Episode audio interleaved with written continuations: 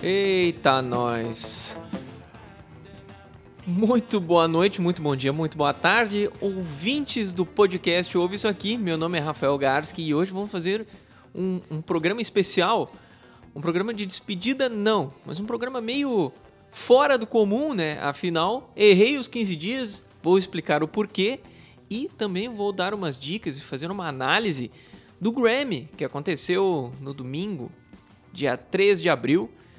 E volto daqui uns 10 segundinhos, só para dar um tempo da vinhetinha.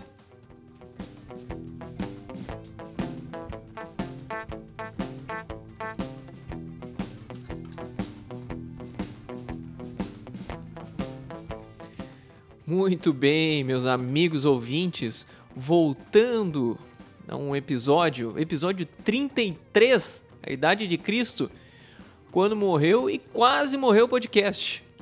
Poderia dar aquela desculpa assim, não, estava esperando sair o álbum do Red Hot Chili Peppers, ou aconteceu o Grammy para fazer o, esse episódio inédito. Porém, assim, me perdi no tempo, fiquei com preguiça, não queria fazer nada e muitas outras ocupações, não consegui fazer um episódio no sábado passado, que seria dia 2 de abril. Então vou lançar esse aí pelo dia 6 aí. Porque realmente a coisa tá bem pegada. Eu também vou sair de férias semana que vem, então deve atrasar também até a análise sonora, que eu acho que é um, um quadro que eu vou manter. Não sei se vou conseguir manter os outros, porque tá dando uma preguiça e tá dando uma carga de trabalho aí por conta da Estragonoff e por outros projetos aí. E espero manter o podcast. Eu não sei agora nem se vou conseguir nos 15 dias, mas pelo menos uma vez por mês. Mas eu tinha que fazer esse programa para dar essa desculpa, ou para pedir desculpa para quem ouve o podcast de 15 em 15 dias, mas vou aproveitar, não vou fazer só um, um meia-culpa, um hiato do programa, mas vou analisar também uns lançamentos, né? É, duas coisas aí, dois lançamentos e essa premiação que aconteceu ontem. Fazer uma pequena uma pequena discussão aqui, um, um, pequeno parênteses, né? Começando pelo lançamento né, é, desse mês, que eu achei que era do mês passado, achei que era em fevereiro que ia lançar, mas não foi, que é o Unlimited Love, novo álbum do Red Hot Chili Peppers com produção do Ricky Rubin, Ricky Rubin e a volta do John Frusciante. É um álbum, uma vez a definição foi boa, né, cara? Não dá para esperar nada diferente do Red Hot Chili Peppers que não seja Red Hot Chili Peppers. Uh, a melhor música não é disparado, mas as duas primeiras são as melhores do álbum. Eu não tenho a menor dúvida. Achei um álbum bem fraco comparado assim. Uh, também não sei o que esperar, o que eu esperaria. Mas Black Summer, que foi o single de lançamento, que se não me engano era uma sobra do Californication, é uma das melhores músicas. Foi escolhida para single, talvez por isso. Lançaram mais dois dois singles até o lançamento do álbum, praticamente um a cada 20 dias, uma música a cada 20 dias. Fizeram um clipe, deixa eu até ver qual é o, qual é o nome do clipe do Red Hot Chili Peppers, que saiu para lançar o álbum agora. Deixa eu ver aqui. Vídeos. Tá. Não, não. Pô, meu amigo. Ah, no Google, me dá o clipe. Não quero isso. Clipe. Clipe. Ah, vou procurar no YouTube. Vamos ver aqui qual é o. É porque não é Black Summer. Black Summer eles lançaram o single e o clipe na mesma. Mas para lançar o álbum, eles lançaram uma outra música de trabalho. Vamos lá, Red Hot Chili Peppers. Red Hot Chili Peppers. Uh, These Are the Ways.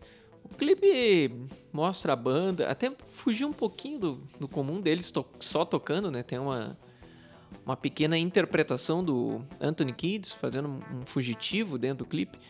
Achei o clipe bem feito, mas a música não me empolgou.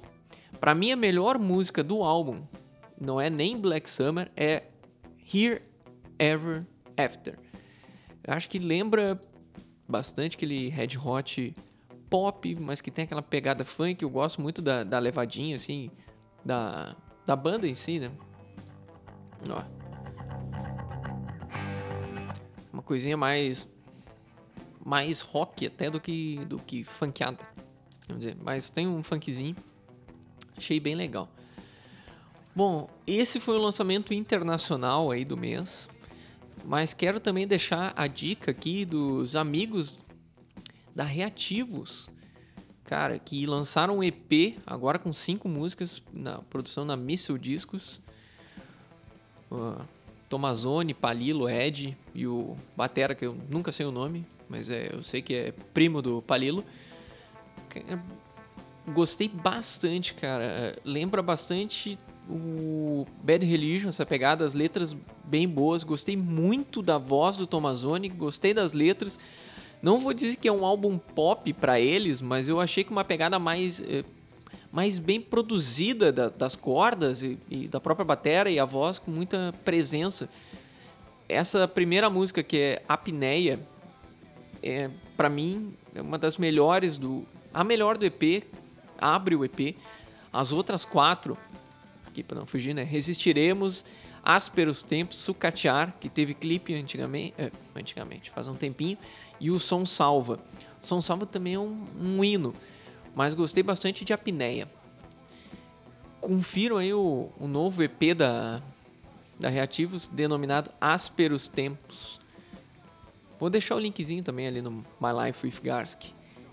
E para finalizar esse episódio rapidinho aí, que é para lançar rápido, editar rápido, afinal eu produzo e edito, isso também é cansativo, né?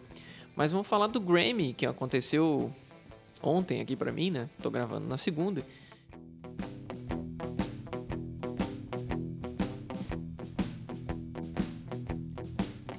E o Grammy ele aconteceu é, mais ou menos como uma homenagem ali, pelo menos na, na parte do rock, uma homenagem ao Tenor Hawkins, né? que faleceu aí por por uma overdose, até onde eu saiba foi isso, né? Premiou Foo Fighters em todas as categorias rock, poderia melhor álbum de rock, ganharam. Eu vou fazer aqui o, tô pegando aqui pela Veja. Vou fazer aqui pelos vencedores, mas vou fazer um, um apanhado geral aqui no início e vou lendo os vencedores, até porque não vi todas. As premiações, aconteceram muitas premiações antes mesmo da cerimônia. A cerimônia tá basicamente uma apresentação de músicas, sabe? E fiquei frustrado em relação assim, pô, todas as apresentações que a gente sabe que é profissionalismo, isso que não pode ter falha, mas todas as apresentações com base pré-gravada. Pô, isso aí ficou muito cara dura, sabe? Achei que pô, é foda. São músicos profissionais, os caras ganham para isso, os caras têm qualidade e tinha muita base pré-gravada em todas as músicas, basicamente. As que eu ouvi das apresentações. Gostei da Billie Eilish que eu vi. Depois eu vi a apresentação, uma que tinha. Putz, eu não vi. Teve uma que teve o Travis também, eu vi uma e, e gostei. Mas achei muito fraca a premiação, né? Da... Até tem bastante coisa nova. Quem ganhou, até reclamaram, assim, por exemplo, a maior premiação. São duas grandes premiações, né? Dentro do, do Grammy. Que eles fazem a. É que que tem maior relevância. Primeiro é do álbum do ano, que quem ganhou foi o John Batiste com We Are. Da lista que tá aqui tem Lady Gaga e Tony Bennett de novo, Justin Bieber, Doja Cat, Billie Eilish, Her, Little Nas X, Olivia Rodrigo, Taylor Swift e Kanye West. É o mais desconhecido da grande mídia, por nome.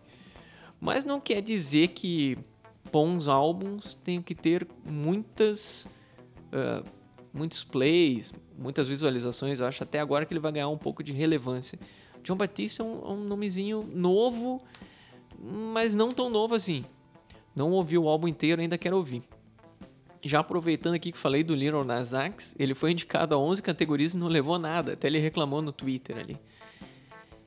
A outra premiação, que é a mais importante, é a Canção do Ano. Ganhou Sig Sonic, que é a banda do Adam Pac e o Bruno Mars.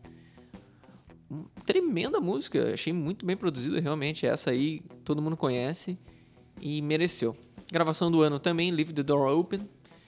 Uma coisa funk anos 70, bem legal, uma levada muito boa, assim. Valeu muito a pena. Pô, gravação do ano tava até Still Have Faith in You do ABBA. Artista revelação dos que estão aqui. Glass Animals é o que teve maior né, repercussão, The Kid Leroy também, mas quem ganhou foi Olivia Rodrigo, com 19 anos, aí o álbum Sour também de estreia dela, também concorrendo a melhor álbum do ano. Melhor performance solo pop Driver's License Olivia Rodrigo. Melhor performance em grupo ou duple Doja Cat, S.A. e Kiss Me More. Melhor álbum vocal de pop Sour do Olivia Rodrigo, levou bastante coisa. Melhor álbum vocal tradicional de pop. Pô, que coisa. Isso aí é só pra botar mais prêmio. Love for Sale, Tony Bennett e Lady Gaga. Vamos continuar. Melhor álbum de rap, Tyler the Creator.